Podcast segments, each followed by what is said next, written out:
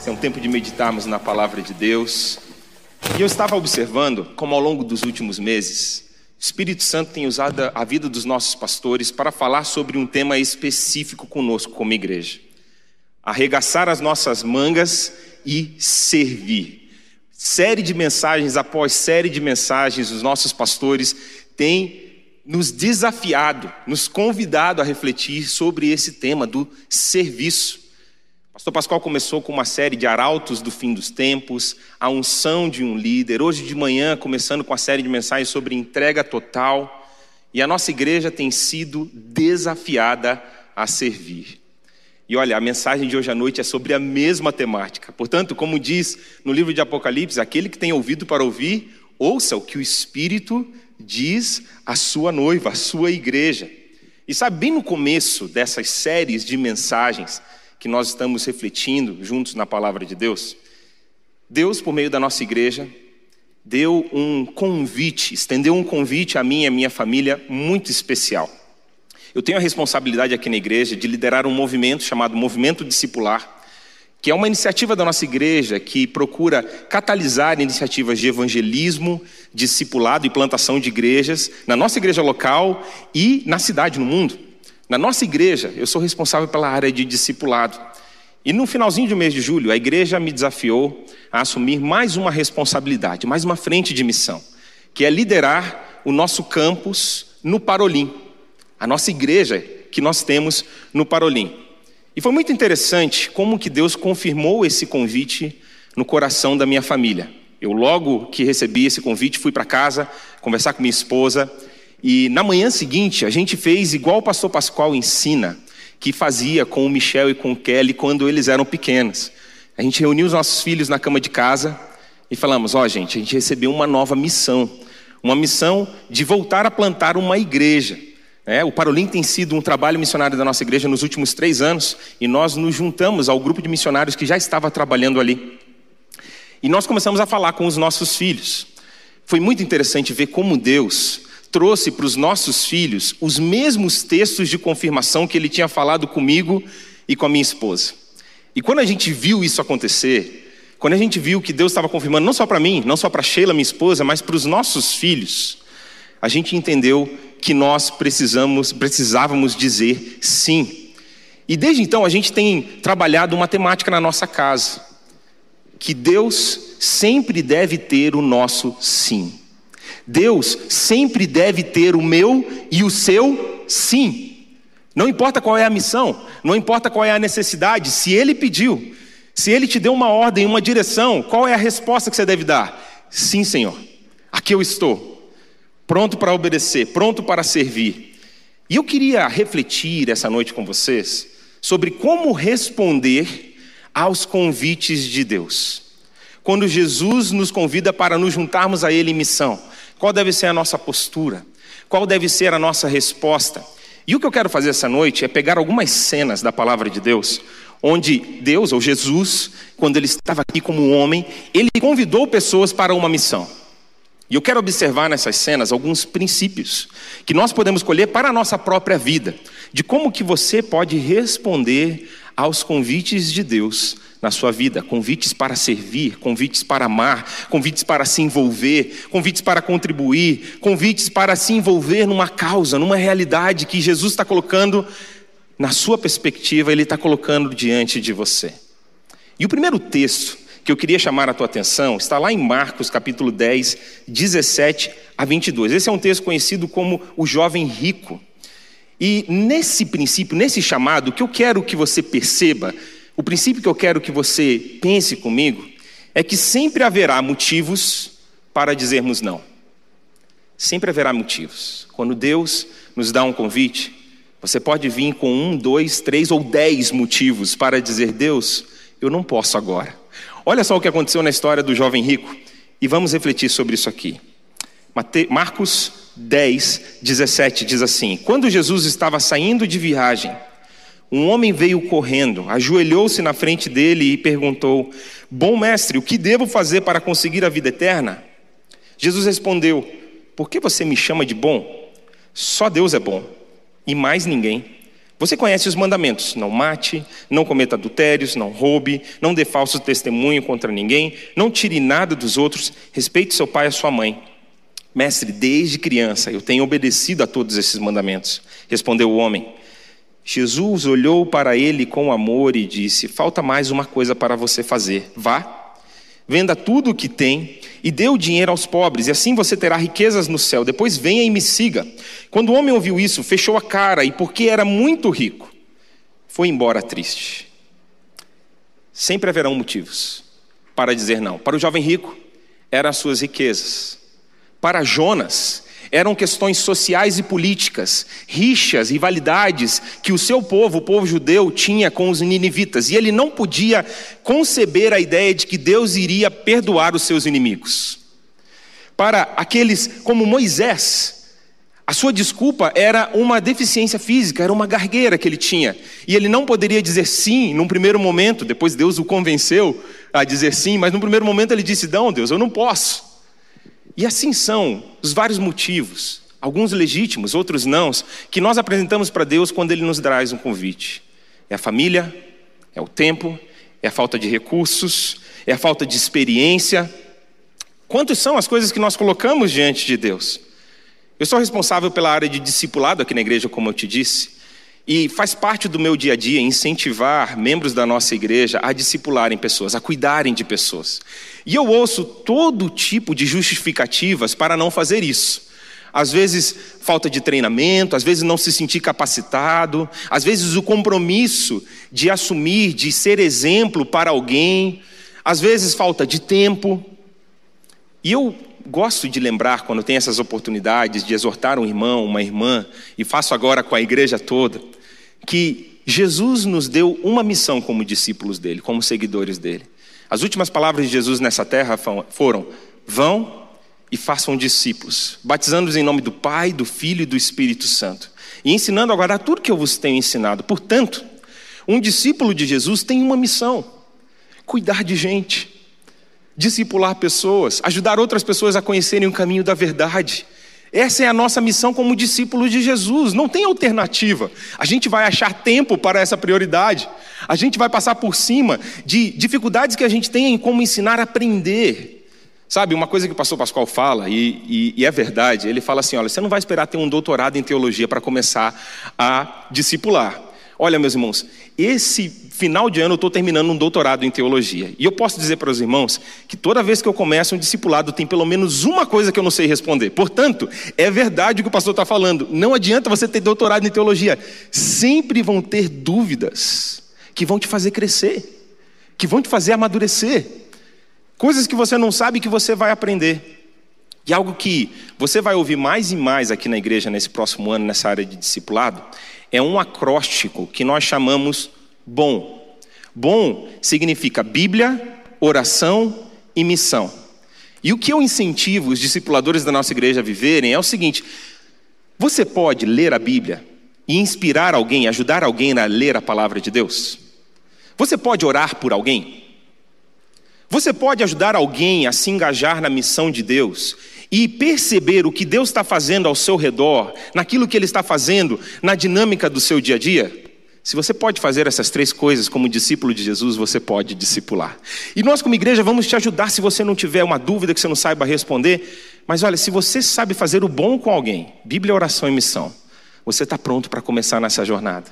Você está pronto para crescer na sua fé enquanto você cuida de gente, cuida de pessoas. Meus irmãos, olha a necessidade que nós temos. Sabe quantas pessoas procuraram a nossa igreja só no mês de setembro, com algum tipo de pedido para acompanhamento discipulado no movimento discipular? 589 pessoas, só no mês de setembro.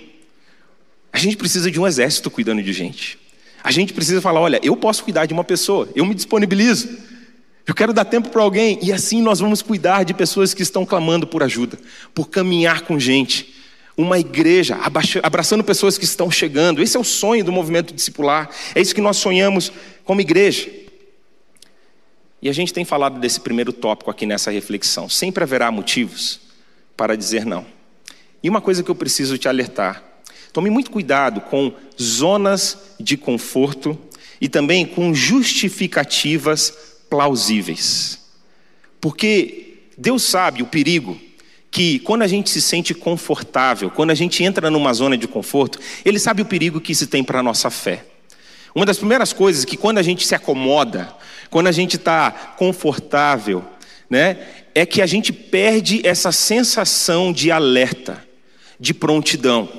E a palavra de Deus, ela sempre nos exorta a estarmos prontos, como soldados de Cristo. Tem um texto que eu estou memorizando com a equipe de liderança do Parolim, que é 1 Coríntios 16, 13, que diz: Fiquem alertas, sejam firmes na fé, sejam corajosos, sejam fortes. Olha o que a palavra de Deus diz: alertas. Assim, o povo de Deus deve ser encontrado a todo momento pelo Senhor da igreja.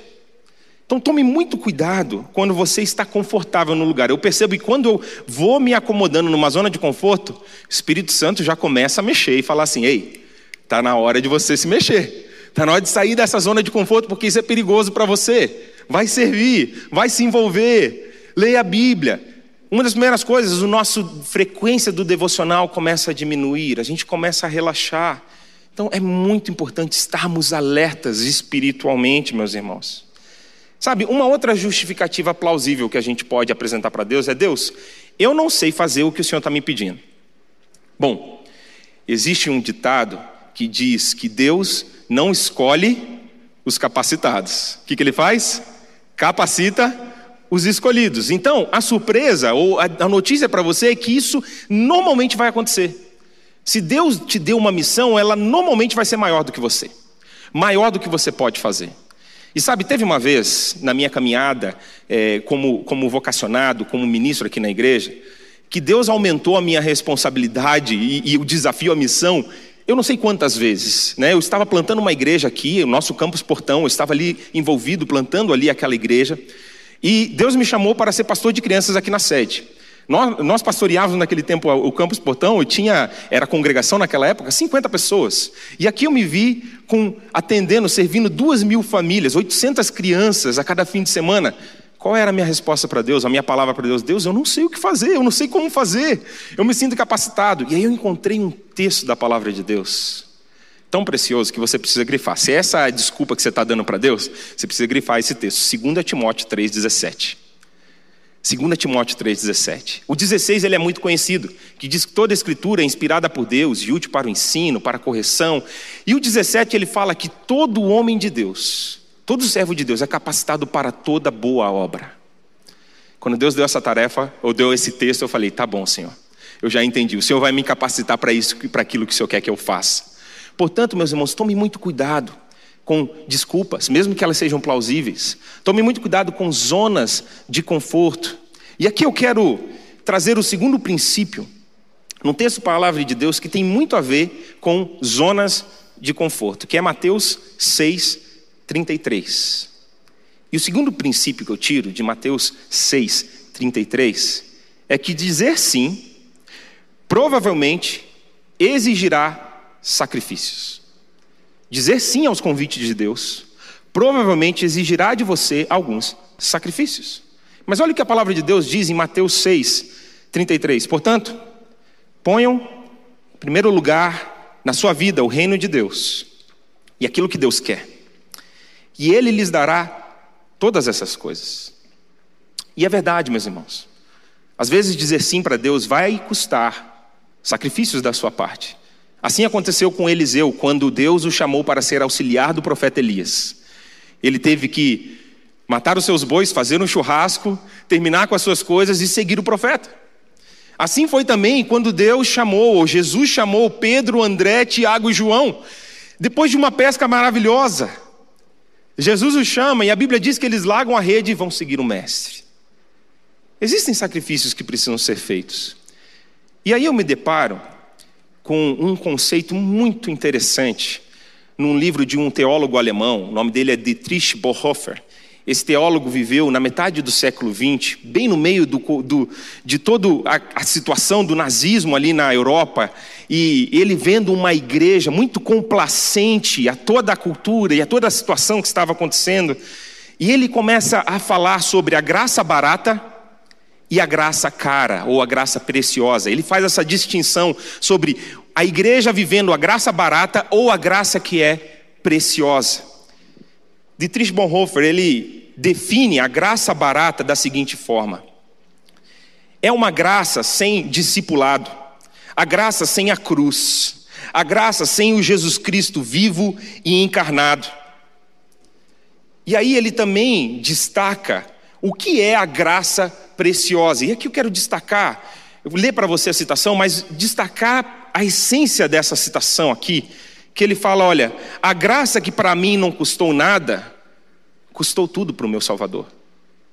A graça que cobre a minha vida, a graça de Jesus que permeia a minha vida, custou a vida do meu Salvador. Por mim, portanto, ela não pode ser graça barata para mim. Ela precisa ser graça preciosa. E ele define graça preciosa da seguinte, da seguinte forma: essa graça é preciosa porque chama ao discipulado. E a graça por chamar ao discipulado de Jesus Cristo. É preciosa por custar a vida ao homem. E a graça por assim lhe dar a vida. É preciosa por condenar o pecado. E a graça por justificar o pecador. Essa graça é, sobretudo, preciosa por tê-lo sido para Deus, por ter custado a Deus a vida do seu filho. Fostes comprados por preço. E porque não pode ser barato para nós aquilo que para Deus custou caro. A graça de Deus é preciosa. Vai exigir sacrifícios, sim, os convites de Jesus, mas nós temos que ter em mente que custou tudo para Jesus ter essa graça sobre a nossa vida, essa unção sobre a nossa vida para servir a Ele em missão. Portanto, isso tem que estar na nossa mente. Eu gosto também do testemunho de um missionário americano que serviu nas tribos indígenas da Amazônia. O nome dele é Jim Elliot. E ele foi um Marte. Ele morreu procurando cumprir essa missão entre os índios. E ele tem uma frase que mexe comigo toda vez que eu leio ou que eu lembro dela. Não é tolo aquele que dá o que não pode guardar, ou seja, a sua própria vida, para ganhar o que não pode perder, a salvação em Cristo. Esse tipo de frase, esse tipo de lição me lembra que qualquer sacrifício para o meu Senhor, para o meu Salvador, é pequeno, diante daquilo que Ele já fez por mim, diante do relacionamento que eu tenho com Ele. Portanto, vai exigir sacrifício sim, mas eu estou disposto a fazer. Sabe por quê, meus irmãos? Aqui a gente tem que fazer um ajuste de perspectiva nesse sentido. Porque o primeiro beneficiado ao convite de Jesus, quando a gente aceita o convite de Jesus, o primeiro beneficiado com aquilo é você. Sabe por quê? Você vai assistir de camarote aquilo que Jesus está fazendo ao redor do mundo. Você vai participar com Ele, da obra dele nessa terra. É o agir de Deus na sua vida. Tem dois textos no Evangelho de João onde Jesus pede ao Pai que aqueles que o seguem estejam pertinho dele, para ver aquilo que ele está fazendo. Um deles é no meio da oração sacerdotal, de João 17, 24. Olha o que diz esse texto, João 17, 24. Pai, quero que onde eu estiver, aqueles que me deste estejam comigo, a fim de que vejam a minha natureza divina que tu me deste, pois me amaste antes da criação do mundo. Outro texto é João 12, 26. Depois você pode grifar e ver. Jesus quer que nós estejamos com Ele, vendo o que Ele está fazendo nessa terra. Sabe uma outra coisa que ajusta essa minha perspectiva de sacrifício ou não?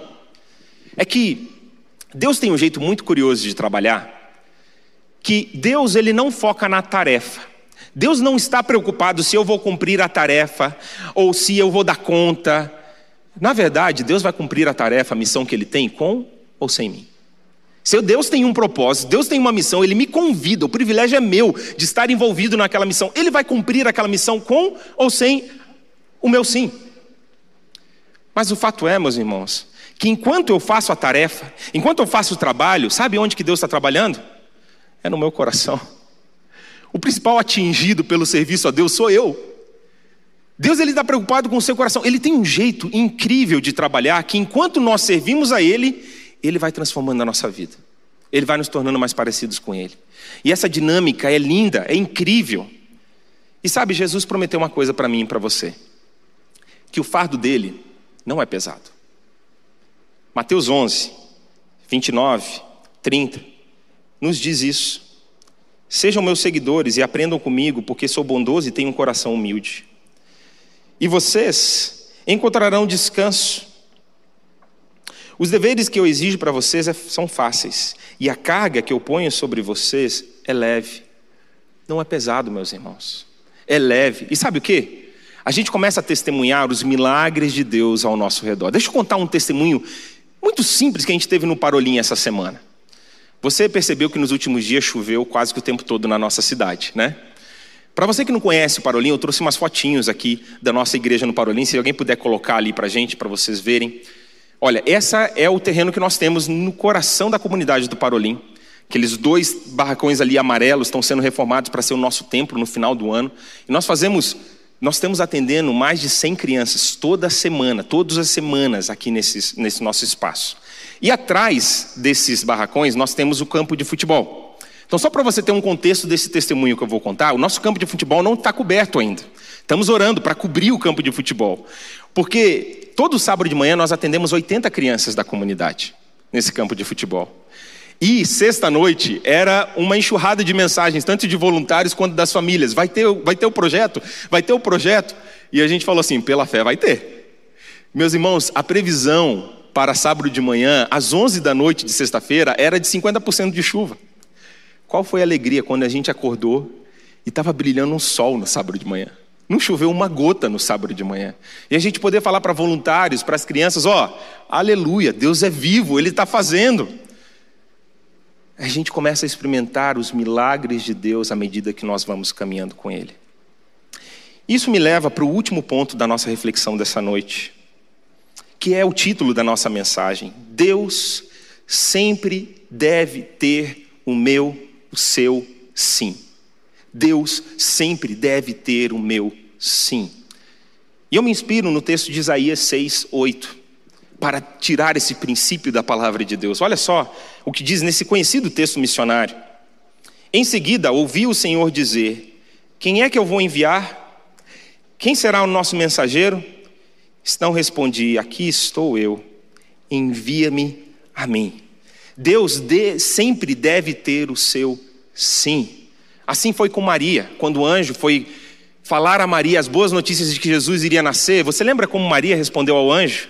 Uma frase linda em Lucas 1,38 que diz assim: Aqui está a serva do Senhor, que aconteça comigo conforme a sua palavra. Foi assim que Pedro, respondeu, mesmo depois de uma noite cansativa de trabalho, quando Jesus fala para ele: pega o barco e vai pescar em alto mar. Pedrão, daquele jeitão dele, falou assim: Jesus, eu não entendo o que o senhor está dizendo, não faz muito sentido para mim, mas como é o senhor que está mandando, eu vou obedecer. Jesus sempre tem o meu sim, sempre deve ter o seu sim. Mas aqui cabem alguns alertas. Só esses alertas mereciam uma pregação em específico para eles. Eu vou tentar resumir aqui. Primeira coisa que ao você receber um convite de Deus, você precisa considerar no seu sim, é a sua visão de quem Deus é. Às vezes, muitas pessoas têm a visão de um Deus carrancudo, de um Deus mandão. E elas vão dizer sim por medo de receber uma punição por medo de aquilo, de algum castigo vir sobre você. Deixa eu dizer, esse não é um coração do servo de Deus, esse não é um coração certo que a gente deve dar, dizer sim a Deus. Não é por medo, não é por coação que Deus quer que você diga sim. Deus quer que você diga sim num contexto de um relacionamento com Ele, de amor e confiança. De um pai amoroso que está te convidando para mais perto, que está te convidando para se envolver com Ele, primeiramente, e na missão dele como consequência. É por causa desse relacionamento de amor e confiança que nós dizemos sim. Mesmo que pareça ser perigoso, mesmo que pareça não ter lógica, mesmo que pareça não der tempo, mesmo que eu não tenha recursos, Deus, eu vou fazer. Porque eu confio no seu amor e porque eu sei que o Senhor está na frente disso. Esse é o coração. Esse é o coração do discípulo de Jesus. Um outro cuidado que você tem que ter é a imagem que você tem de você mesmo. Um dos primeiros perigos que tem é a questão da autojustificação. E presta muita atenção nesse ponto aqui. Cuidado para não colocar o sim a Deus como desculpas para negligenciar outras áreas da sua vida. Dizer sim a Deus não quer dizer que você precisa negligenciar a sua família ou a sua saúde física emocional. Não quer dizer isso. Na nossa casa a gente tem pensado nesse ano, em cima de Mateus 6, que nós falamos aqui, que Nós precisamos levar o reino de Deus para todas as áreas da nossa vida. Não é só o que eu faço fora de casa, não é compartimentalizar a minha vida e falar assim: olha, eu estou servindo a Deus na igreja. Não. Quando você se coloca à disposição de Deus, o reino de Deus vai afetar todas as áreas da sua vida. Vai afetar a forma que você trata a sua família, vai, tratar, vai afetar a forma que você lida com a sua saúde, vai afetar sim a sua missão fora da sua casa, mas tudo envolve o reino de Deus. Então, cuidado. Cuidado para não negligenciar áreas da sua vida ao dizer sim para Deus. Um outro cuidado é com a motivação do nosso coração e o desejo de reconhecimento. Você não deve dizer sim para querer receber aplausos, para querer ser reconhecido. Deus disse que no reino dele a maior função, a função de maior escalão é ser servo. Você está disposto a ser servo? Você entendeu a essência do Evangelho. É se colocar a serviço, não importa a função, é ser servo, servo de Jesus. Não importa qual seja a missão. Outra coisa que você precisa cuidar é para não dizer sim por remorso de um dia ter falhado ou ter dito não. Eu gosto muito de ver que a Bíblia ela traz exemplos de pessoas que disseram não, que falharam. E o Deus Todo-Poderoso é o Deus da segunda chance, é o Deus que estende a mão de novo. E eu lembro de novo de Pedro, quando negou a Jesus três, três vezes, disse não, eu não conheço.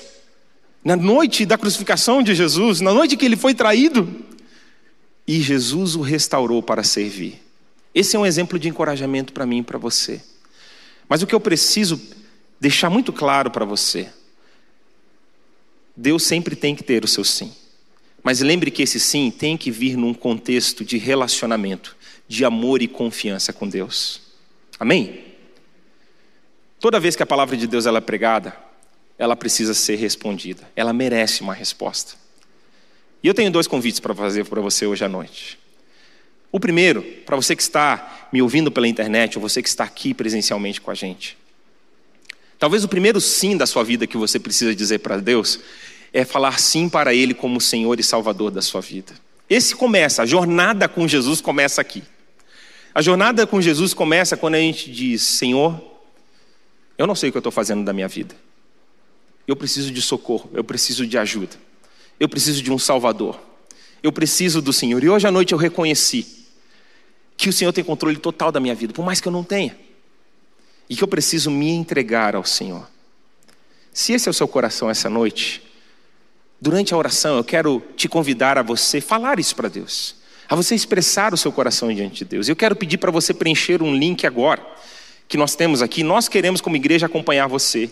pibcuritiba.org.br barra Jesus. Se você colocar ali as suas informações falar, olha, eu estou tomando essa decisão hoje, nós queremos caminhar em discipulado com você. Queremos te ajudar a dar os primeiros passos com Jesus. E te ensinar a sempre dizer sim para Deus, a como obedecer e caminhar com Ele todos os dias, e como isso vai transformar a sua vida. Então preencha esse link. Agora, o segundo convite, se você já deu esse primeiro passo com Jesus, se você já é um discípulo de Jesus, se você já é um crente, o Espírito Santo tem falado com a nossa igreja, é inegável isso. Nós precisamos servir. As necessidades estão em todos os lugares. E eu quero te convidar a você preencher esse link, pibcuritiba.org.br barra servir. Nós precisamos, como igreja, ser as mãos, os pés de Jesus nessa cidade e no mundo. E todos nós somos parte disso. Deixa eu concluir com um testemunho, algo muito, muito especial que aconteceu com a minha família essa semana. Desde que a gente aceitou esse convite no Parolim, eu te falei que a tônica da nossa casa, um dos princípios que nós temos trabalhado com os nossos filhos, e aqui vai a dica para os pais, aqueles que querem transmitir uma fé viva à nossa geração. Eu sei que todos os pais que estão aqui ouvindo querem fazer isso, querem que os seus filhos tenham experiências com Jesus.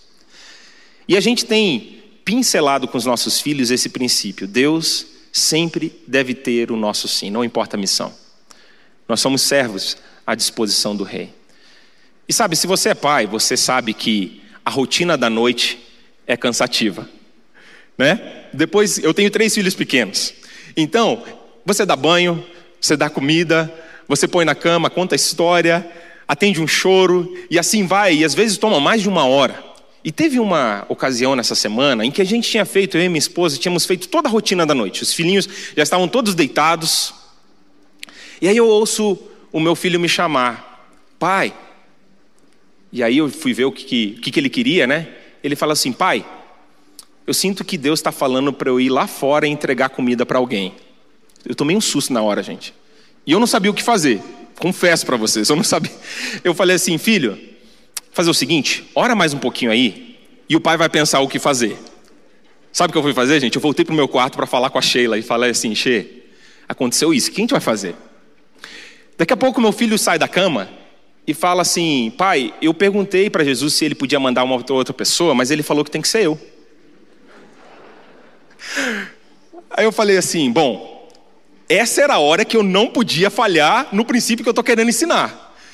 Se Deus tem, tem que ter o nosso sim, agora é hora de dizer sim. Aí o meu filho do meio já esticou assim a cabeça assim do para fora do quarto, falou: "Sério, pai, a gente vai?" Falei: "Jesus falou, a gente vai." Aí começamos aquela movimentação, juntamos o que tinha lá em casa, fizemos ali um, um lanche, preparamos uma marmita, tal, saímos. Meus irmãos, não é que Jesus estava falando com meu filho. Ele foi guiando o carro. Ele foi falando assim: "Pai, vira aqui, Olha, pai, eu acho que é perto do shopping Curitiba. A gente foi para perto do shopping Curitiba. Ô, pai, eu tenho uma impressão que esse rapaz ele vai estar tá trabalhando. Trabalhando às 10 da noite, no centro da cidade. Bom, tá ficando cada vez mais difícil esse filtro, né? E ele falou, pai, parece esse lugar aqui, o lugar que eu acho que a gente vai encontrar a pessoa. Gente, daqui a pouco ele viu. E olha, a gente passou por uns 10 moradores de rua nesse caminho. Eu perguntava, filha, é esse? Ele falou, não, pai, não é esse. E aí quando ele viu o rapaz, ele falou, pai, é esse. Costa o carro. A gente encostou o carro, saímos do carro. Ele tinha preparado um versículo da Bíblia para ler para o rapaz. A gente leu, a gente entregou a comida. E eu falei para aquele rapaz: Eu falei, olha, meu irmão, se você não acredita em Deus, hoje é um dia oportuno para você fazer. Deus tirou os meus filhos de casa essa noite para falar para você que Deus te ama. Isso não acontece todo dia. E meus irmãos, meus filhos, é, meus irmãos, por favor, tá? Filho de pastor não é santinho, não. Meus filhos, eles aprontam, assim como qualquer outro. Esse foi um momento singular, nunca tinha acontecido. Mas sabe, meus irmãos, uma coisa eu pude, com muita alegria, voltar no carro festejando com os meus filhos, por ter ensinado para eles na prática um princípio. Deus sempre deve ter o meu sim. Muitas vezes eu falho nisso, muitas vezes você falha nisso. Como é que está a sua vida com Deus? Deus tem tido o seu sim? Para aquilo que Deus está te chamando para fazer, você tem falado sim para o Espírito de Deus? Eu quero te convidar para um momento de reflexão. Feche os seus olhos, fala com Deus. É o seu momento com Jesus. De você falar para Ele, fala, Senhor, eu preciso dizer o meu primeiro sim para o Senhor, eu te aceito na minha vida. Ou talvez você vai se arrepender nesse momento, essa noite, confrontado pela palavra de Deus, vai falar: Deus, perdão, porque muitas vezes a minha resposta para o Senhor tem sido não. Meus irmãos, sendo bem sincero para você, se Deus tivesse falado para mim, para sair de casa numa sexta-noite, eu talvez teria dito não para o Espírito Santo. Mas Deus usou meu filho para mexer comigo e falar e me lembrar desse princípio: Deus deve sempre ter o meu sim. E você? O que o Espírito está falando para você? Onde que Ele quer te usar? Qual é a pessoa que está vindo na sua mente? Qual é a missão que está vindo no seu coração? Quero te desafiar a dizer sim. Não importa a consequência, não importa a circunstância. Diga sim. Você tem um pai de amor que está indo com você, está indo na sua frente, na verdade. Ele quer te encontrar lá, onde Ele está pedindo para você ir, o que Ele está pedindo para você fazer. Você só tem que se juntar a Ele. Senhor Deus, a tua palavra sempre nos confronta. Obrigado, Senhor. Obrigado porque o Senhor não deixa que a gente fique em zonas de conforto. Obrigado, Senhor, porque o Senhor nos ama. E o teu convite para nós é para que te conheçamos mais. É para que a nossa vida seja transformada nessa dinâmica da missão de Deus. É porque o Senhor tem coisas preciosas do teu espírito para derramar sobre a minha vida, a vida dos meus filhos e sobre a sua igreja, Senhor. Pai, Aqueles que pela primeira vez estão dizendo sim ao Senhor, estão entregando a sua vida ao Senhor, que preciosa é essa noite, Pai. Recebe eles como seus filhos, Pai. Ensina eles a darem os primeiros passos na fé e nos ajuda como igreja a sermos parceiros nessa caminhada de discipulado.